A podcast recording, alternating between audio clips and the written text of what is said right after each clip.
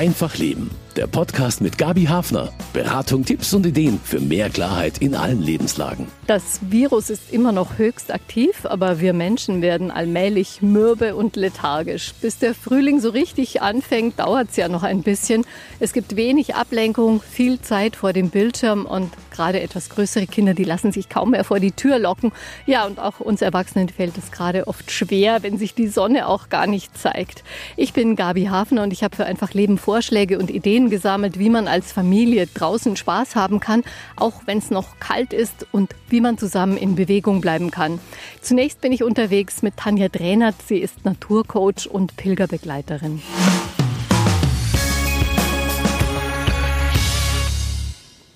Von den Temperaturen ist es heute ein fast frühlingshafter Tag. Wenn man so den Vögeln zuhört, für ein paar Momente blitzt auch mal die Sonne ein bisschen durch. Solche Momente, wo es ein bisschen heller ist, die sollte man sofort nutzen, wenn es irgendwie geht, oder?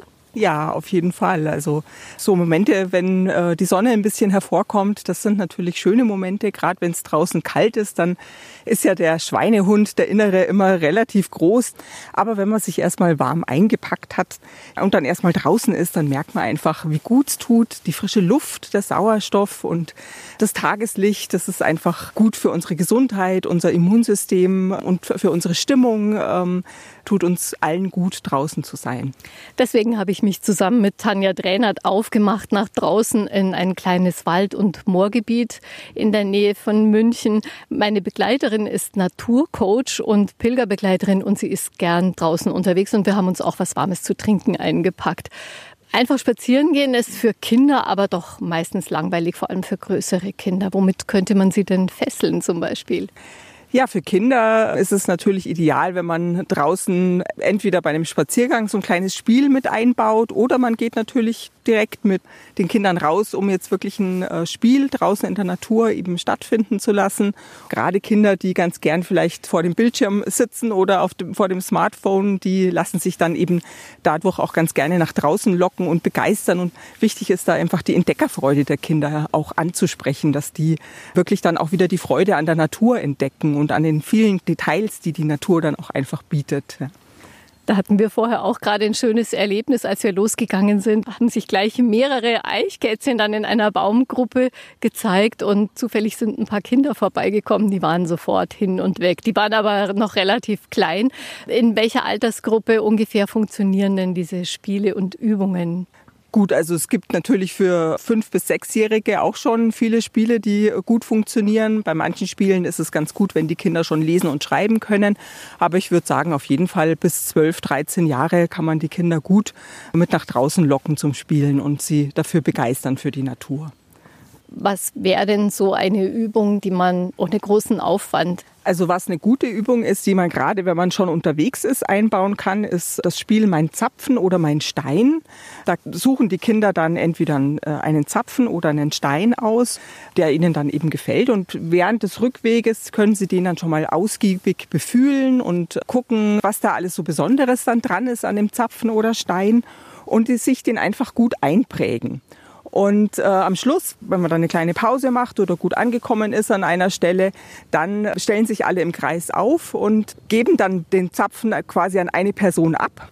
Und dann wird quasi durcheinander wieder ein Zapfen oder Stein, also irgendeiner aus der Menge heraus ausgeteilt und dann muss jeder rausfinden, ob das sein Zapfen ist oder sein Stein.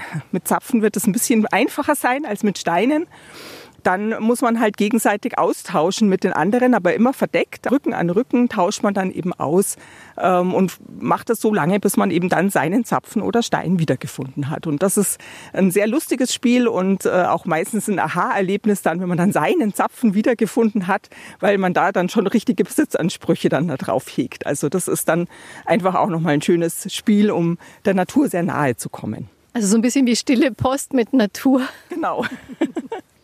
Was uns gerade aufgefallen ist hier in der Natur, es ist gerade ein Hubschrauber hier drüber geflogen. Es ist äh, nicht immer leise, aber als der Hubschrauber weg war, hat man auch viel anderes gehört. Du hast eine Übung mitgebracht, die mit Geräuschen zu tun hat. Genau, das ist die Übung Geräuschelandkarte.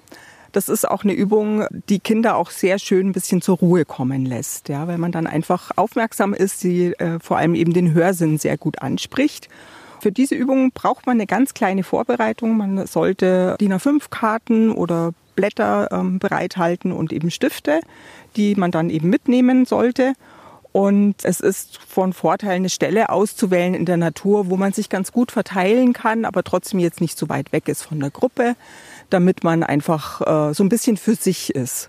An dieser Stelle sucht sich dann jeder einen Platz und schaut, dass er da möglichst ungestört ist, so dass er das Gefühl hat, auch eigentlich alleine zu sein und macht dann ein X auf der Karte und zeichnet so eben den eigenen Platz ein, wo er sich befindet. Das tut vielleicht auch schon einfach gut, wenn man mal so alleine ist. Genau. Bisschen weg von der Familie, so in Sichtweite, aber so seinen eigenen Platz gefunden hat. Genau, absolut. Also da, da ist einfach äh, schon mal so dieses Gefühl, wirklich mal so auf sich gestellt zu sein und so sich selber einfach wahrzunehmen, so in der Natur, in der Umgebung. Hoffentlich findet man die Kinder am Schluss alle wieder. Ja, da sollte, kann man natürlich dann am Anfang auch noch irgendein Signal ausmachen oder so, irgendwie eine Pfeife mitnehmen, ja, dass man dann weiß, okay, jetzt soll ich wieder zurückkommen. Das ist natürlich auch von Vorteil. Genau, und bei der Übung geht es dann darum, dass man dann eben äh, zur Ruhe kommt und guckt, was höre ich denn alles. Ja? Und man kann dann auf der Geräuschekarte ein entsprechendes Symbol einzeichnen für das, was ich gerade höre. Soll jetzt nichts groß künstlerisch Aufwendiges sein, also zum Beispiel eine Note für einen Vogel oder Wellenlinien für einen Wind. Und es gehören eben auch Geräusche dazu, die vielleicht nicht so schön sind. Also ein Hubschrauber oder eben eine Kreissäge oder so, das gehört ja einfach auch zu unserer Welt mit dazu. Je nachdem, wie alt die Kinder halt auch sind, kann man das kürzer oder länger machen und dann kommt man wieder zusammen und kann sich dann noch austauschen über die Geräusche am Schluss und dann eben auch fragen, welche Geräusche hast du denn gehört? Gab es welche, die du mehr oder weniger mochtest? Und gab es auch vielleicht welche, die du gar nicht zuordnen konntest, wo du gar nicht wusstest, was das ist? Geräusche, die du noch nie zuvor gehört hast vielleicht. Also so kann man dann eben auch mit Fragen dann sich darüber nochmal austauschen. Was können das für Geräusche sein, mit denen man vielleicht auch gar nicht rechnet in der Natur? Ja, vielleicht ein Tier, das man noch nie gehört hat, kann natürlich sein. Ein Tiergeräusch oder auch ein Vogelzwitschern, das man gar nicht kennt. Je nachdem, wie oft man in der Natur ist, gibt es natürlich auch Rascheln im, im Wald oder ähm, unter irgendwelchen Zweigen, was einen vielleicht erstmal aufhorchen lässt oder auch irgendwie erstmal zusammenschrecken lässt. Ja. Oder die Bäume geben auch teilweise Geräusche von sich, so ein Knarzen, ähm, was man vielleicht auch nicht immer gleich zuordnen kann. Also da gibt es ja, zahlreiche Geräusche. Ja, und wir spazieren ein Stück weiter. Jetzt zeigt sich die Sonne wieder ein kleines bisschen. Was machen wir an der nächsten Station? Wir können als nächstes die Übung Tiere raten machen. Bin ich gespannt. Kann man denn auch das Glück haben und wirklich auch andere Tiere so finden, wenn man einfach nur so spazieren geht? Natürlich kann man andere Tiere finden draußen im Freien. Ähm, wichtig ist natürlich, selber möglichst ruhig zu sein, sich achtsam zu bewegen, möglichst schweigend äh, zu gehen und eben vielleicht auch mal stehen zu bleiben, innezuhalten und einen Vogel oder auch ein anderes Tier, was man entdeckt, eben zu beobachten. Und wenn man dann stehen bleibt, dann dann kommen die Tiere auch oft ein bisschen näher, weil die sind ja selber auch neugierig und wollen gucken, oft kann man sie dann einfach auch ein bisschen besser noch beobachten. Und es gibt auch ein Spiel zum Tiere beobachten. Genau, es gibt das Spiel Tiere raten. Dabei geht es eigentlich so darum, was fällt mir, wenn ich an das Tier denke, schon so alles auf. Ja? Was, was für Qualitäten, Eigenschaften hat denn das Tier? Für dieses Spiel ist ein bisschen Vorbereitung notwendig. Man braucht Etiketten, die man dann hinten auf die Kleidung kleben kann. Und eine Person sollte so eine Art Spielleiter sein und dann eben äh, verschiedene heimische Tiere eben auf die Etiketten draufschreiben. Dann kriegt eben jeder, jede Person ein Etikett äh, auf den Rücken geklebt und dann tut man sich in Zweiergruppen zusammen. Einer guckt dann eben auf dem Rücken, was eben auf dem Rücken der anderen Person draufklebt. Also man weiß selber nicht, was man selber genau. da hinten draufstehen hat. Das darf keiner verraten. Genau, das, äh, das bleibt geheim und äh, die Person muss dann eben erraten, was sie selbst auf dem Rücken für ein Tier kleben hat. Und das hat meine Kollegin Steffi Schmidt mit ihren Kindern auch ausprobiert. Ist das ein kleines Tier? Ja. Ein sehr kleines? Nein, eigentlich nicht. Hm. Welche Farbe hat es? Also es können ziemlich verschiedene Farben sein. Es kann weiß, schwarz und verschiedene Brauntöne. Ist es ein Vogel? Nein. Ist es ein Säugetier? Ja. Kann es schwimmen? Bin mir nicht sicher. Denk nicht. Hm, ist es ein Schwein? Ein bisschen. Dann ist es halt ein Ferkel. ist es ein Haustier? Ja. Kaninchen. So ähnlich. Meerschweinchen. Richtig. Ich fand's gut, dass Tiere erraten. Und es ist lustig, am Ende, wenn es aufgelöst wird, dass man sozusagen selber das Tier war. Ich fand's cool und ich würde es auch gerne nochmal machen, weil man kann da auch lernen, welche Tiere und was die sind und welche Farbe und welch, aus den, welches Land die kommen. Dann machen wir es einfach nochmal. Draußen unterwegs an einem halbwegs sonnigen Februartag. Viel gibt die Natur irgendwie noch nicht her fürs Auge, auf den ersten Blick zumindest. Und es ist auch so ein bisschen matschig auf den Wegen. Zeit für Aufmunterung und neue Ideen. Tanja Drainert ist Naturcoach und hat sich kleine Spiele ausgedacht für Familien, die auch für Erwachsene funktionieren. Was braucht man für die nächste Idee? Ja, für die nächste Idee braucht man eigentlich nur viel Fantasie und ein gutes Auge fürs Detail. Ähm, die äh, Übung Kamera, die kann eigentlich an jedem Ort stattfinden. Man äh, braucht Zweierteams und tut sich dann eben zusammen. Einer ist der Fotograf und der andere eben die Kamera. Man sollte vorher ein Zeichen abmachen, ähm, wann die Kamera die Augen öffnen soll, weil sie hat nämlich erstmal die Augen geschlossen. Und Aufgabe des Fotografen ist es, die Kamera ganz behutsam natürlich und achtsam in Position zu bringen und sich eben ein Motiv auszusuchen, ähm, das eben dem Fotografen gut gefällt und ähm, dann eben genau das Gesicht der Kamera darauf auszurichten. Und in dem Moment, wo er dann eben der Fotograf die richtige Position erreicht hat, drückt er dann zum Beispiel, zupft am Ohrläppchen oder drückt auf die Schulter oder so und zeigt so der Kamera, so jetzt kannst du die Augen aufmachen. Und es ist dann oft ein wirklich ein Aha-Erlebnis, wenn dann die äh, Kamera dieses Motiv so vor sich sieht, weil es einfach eine, ein Überraschungseffekt auch ist. Und ähm, es bringt uns die Details, die kleinen Details der Natur auch näher. Wie zum Beispiel die Knospen an den Ästen, die gerade schon rauskommen und die schon die Blättertriebe äh, vorbereiten. Das sind alles so Kleinigkeiten, die man jetzt schon sehen kann, ja. Die man aber übersehen würde, wenn man einfach so dran vorbeispazieren würde. Und das hat meine Kollegin Steffi Schmidt mit ihren Kindern auch ausprobiert. So, wir machen jetzt die Kamera. Wer ist die Kamera? Ich. Ich bin die Kamera. Jetzt muss einer losgehen mit der Kamera. Die Kamera hat die Augen zu.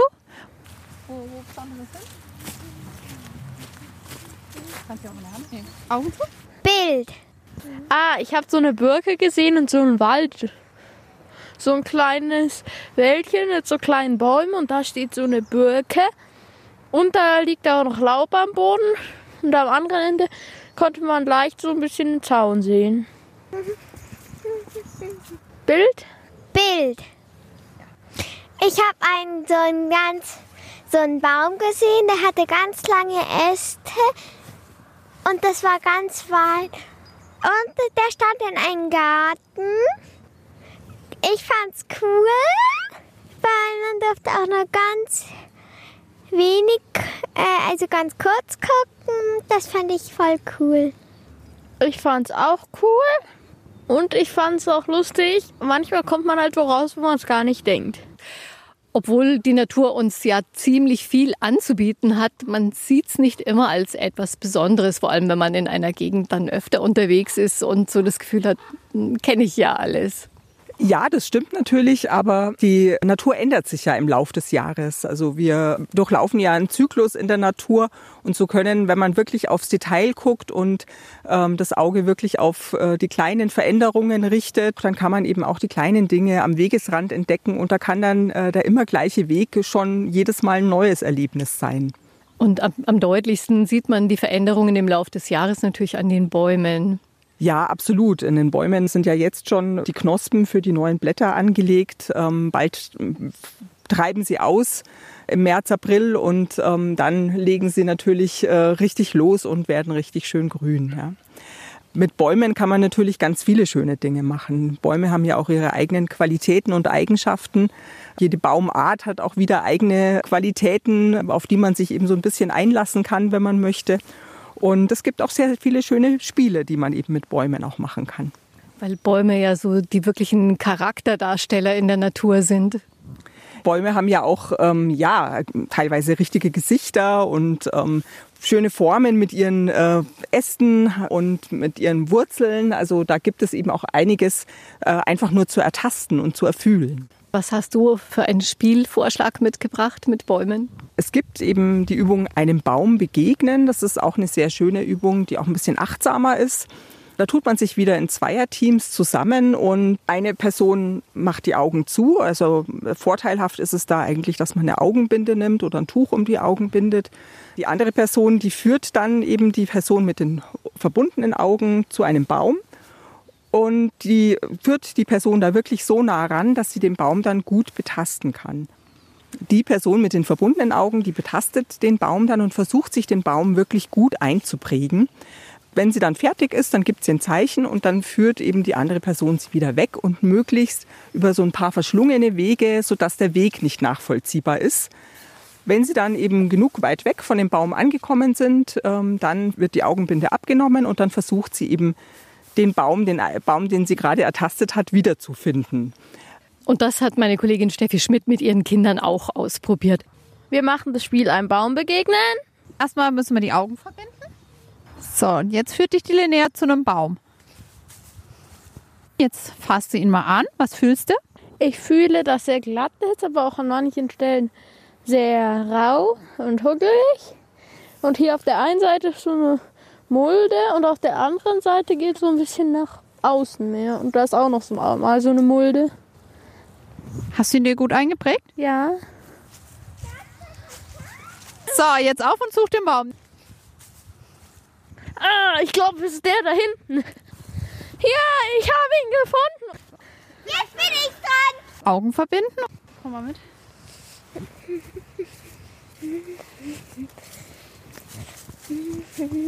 Hast du einen Baum gefunden? Ja. Habe ich dir einen schönen gegeben? Mhm.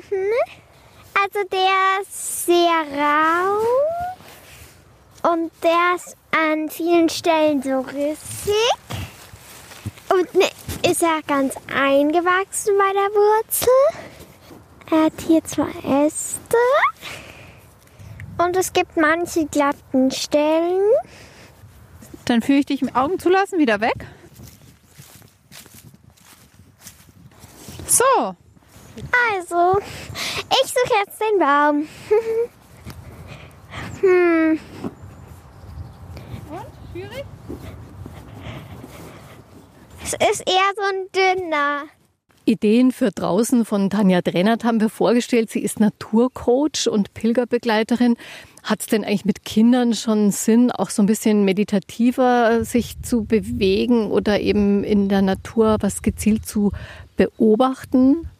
Ja, es kommt ein bisschen natürlich auch auf die Kinder an, wie lebhaft die sind. Aber ich glaube, man kann alle Kinder ähm, auch dadurch, dass man ähm, sie zum Beispiel dazu einlädt, bestimmte Naturmaterialien zu sammeln und daraus ähm, vielleicht später auch was zu basteln, ähm, zur Achtsamkeit und ähm, Stille eben einladen. Also ähm, das, glaube ich, funktioniert mit allen Kindern ganz gut. Oder dass man Kinder dazu anhält, einfach mal ganz ruhig und leise zu sein, damit sie die Tiere beobachten können und die Vögel zwitschern hören und vielleicht auch einen Vogel hier und da entdecken ich glaube, ähm, das verstehen die Kinder dann auch, ja, dass es da einfach auch ähm, wichtig ist, leise zu sein. Aber eben gerade was zu sammeln ist eigentlich immer schön, auch mit Kindern. Also das macht Kindern auch immer viel Spaß. Was man auch machen kann, man kann zum Beispiel sich vorher überlegen, dass man bestimmte geometrische Formen in der Natur findet und sagt, okay, wie viele ähm, Dreiecke findest du oder wie viele Kreise findest du? Und der, der dann halt am meisten gefunden hat, der hat gewonnen. Ja. Da kann man die Kinder auch dazu animieren, so ein bisschen achtsamer einfach zu sein. Auch als Erwachsene finden wir Spazierengehen manchmal nicht so aufregend. Zurzeit tut man das ja auch oft mit den immer selben Begleitern. Worauf könnte man da seine Aufmerksamkeit richten? Dann ja, man möchte auch wirklich das nutzen, um aufzutanken und ein bisschen Kraft zu schöpfen draußen. Ja, wenn wir äh, spazieren gehen, ist es ja oft so, gerade wenn wir in Begleitung mit Leuten gehen, richten wir ja unsere Aufmerksamkeit gar nicht auf das, was um uns liegt, sondern meistens sind wir ja ins Gespräch vertieft. Und gerade wenn wir immer mit den gleichen Leuten unterwegs sind, kann man es ja auch mal probieren, mal im Schweigen zu gehen und wirklich zu gucken, was umgibt mich gerade in dem Moment. Weil wenn wir in Gespräche vertieft sind, dann sind wir ja meistens ganz woanders. Und wer noch einen Schritt weiter gehen will, der kann sich dann auch Gedanken machen, was macht das mit mir? Ja, Sie sind vielleicht neugierig. Tanja Drehnert ist Naturcoach. Ich habe es schon öfter erwähnt. Sie coacht natürlich nicht die Natur. Das kriegt die meistens selber hin, sondern sie coacht Menschen in der Natur oder mit Hilfe der Natur. Wie kann man sich das vorstellen? Was kann man da angehen? Als Coach in der Natur, da sehe ich mich ähm, eigentlich als Begleiterin von Leuten, die gerade irgendein Thema haben, was sie ähm, mit jemandem gerne besprechen möchten, wo sie einfach eine Anregung oder einen Lösungsansatz oder eine andere Perspektive von außen eben haben möchten. Das kann zum Beispiel ein Stressthema sein. Wie kann ich anders mit Stress umgehen? Was kann ich denn tun, um wieder Kraft zu schöpfen oder Energie zu tanken? Es kann aber auch eine Herausforderung sein, vor der man gerade steht und wo man merkt, da komme ich irgendwie nicht weiter, da fühle ich mich irgendwie, kann keine Entscheidung treffen und bräuchte mal einfach einen Blick von außen. Da kann man eben auch schön dran arbeiten. Oder auch zum Beispiel ein Traum, den man gerne verwirklichen möchte und da irgendwie auch noch nicht sich so richtig traut oder nicht weiterkommt, kann auch ein Thema sein. Und die Natur ist da einfach ein wunderbarer Spiegel, die ich einfach in die Arbeit dann auch mit einbeziehen kann. Also die Natur bietet da einfach immer wieder neue Perspektiven und Sichtweisen. Also solche Gespräche, das verläuft anders in der Natur, als wenn man sich in einem Raum trifft zu einem Coaching-Gespräch. Ja, auf jeden Fall. In der Natur fühlen wir uns einfach schon mal freier, wir fühlen uns ähm, unbeschwerter. Wir können auch gerade, wenn wir uns dann erstmal vielleicht bewegen und ein Stückchen laufen, das mache ich ganz gerne mit Klienten, dass wir erstmal eine Wegstrecke zurücklegt, dann kommt man auch mehr ins Gespräch und lässt so seinen Gedanken freien Lauf und spricht die dann aus. Was sind für dich die größten Kraftquellen in der Natur? Ja, für mich sind es, hat man vielleicht auch schon ein bisschen rausgehört, die Bäume. Was ich an Bäumen einfach beeindruckend finde, ist das ähm, hohe Alter, das sie oft haben und diese Ruhe und Kraft, die sie ausstrahlen, das Geerdetsein und eben trotzdem auch ihre Äste in den Himmel strecken, also wirklich so mit den Wurzeln in der Erde und den Ästen im Himmel sein. Das finde ich beeindruckend an Bäumen und ähm, ich überlege mir dann oft gerade, wenn ich einen besonders alten Baum sehe, was hat der schon alles erlebt und das lässt mich auch irgendwie demütig werden und mit anderen noch achtsameren Augen auf die Natur, auf dieses Wunder Natur einfach blicken. Vielen Dank für die vielen Ideen und den Hintergrund. Dankeschön. Sehr gerne. Für den zweiten Teil der Sendung gehe ich nach drinnen und treffe den Sportlehrer und Trainer Florian Bau. Er hat Bewegungsideen, die sich auch drinnen umsetzen lassen, direkt neben dem Sofa. Wir sprechen über das Risikobewusstsein von Kindern und darüber, was jetzt verloren gehen kann an Fähigkeiten, wenn Kinder sich zu wenig bewegen im Lockdown. Auf der Webseite zur Sendung finden Sie die Spielideen für draußen zum Herunterladen und den Kontakt zu Tanja Dränert und Florian Bau.